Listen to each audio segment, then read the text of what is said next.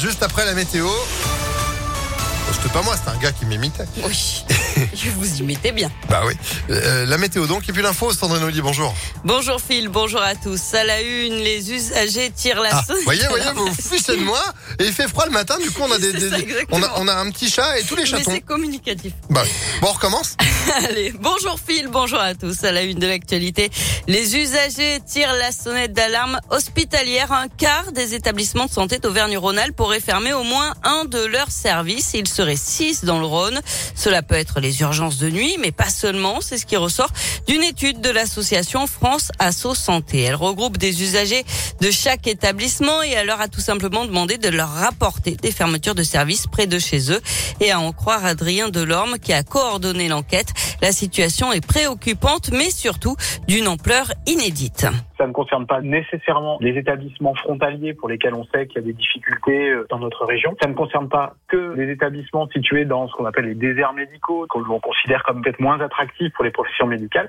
Ça concerne l'ensemble des établissements de soins, qu'ils soient privés, publics, privés d'intérêt collectif, quelle que soit leur situation urbaine, périurbaine, rurale, et quelle que soit leur taille, l'ampleur de, ce phénomène, son, étendue nous interpelle, c'est ce qui nous a fait demander euh, un rendez-vous au directeur général de l'ARS pour ben, euh, prendre connaissance un petit peu des solutions qui sont envisagées par euh, ce ministère régional de la santé.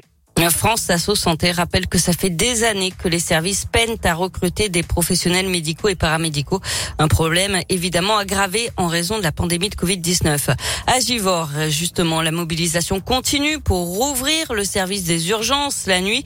Une pétition a recueilli près de 400 signatures. Une nouvelle manifestation est prévue le 19 novembre devant l'hôpital. Selon la direction, il manquerait encore deux médecins pour que les urgences puissent rouvrir 24 heures sur 24. La crise du Covid, le chômage et le nucléaire au programme de l'allocution d'Emmanuel Macron hier soir.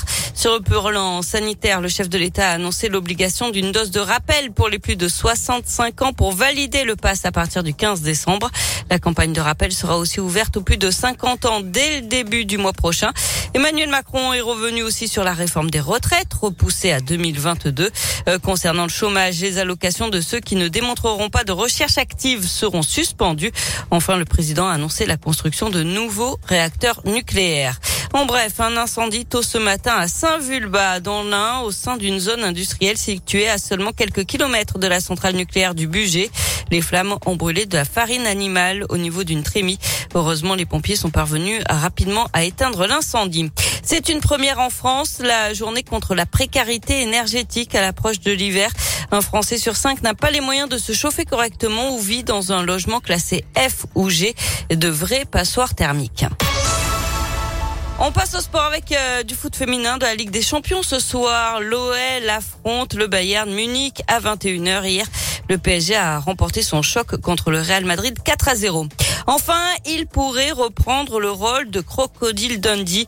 Un Australien de 60 ans a échappé à une attaque de crocodile alors qu'il faisait une partie de pêche au bord d'une rivière isolée.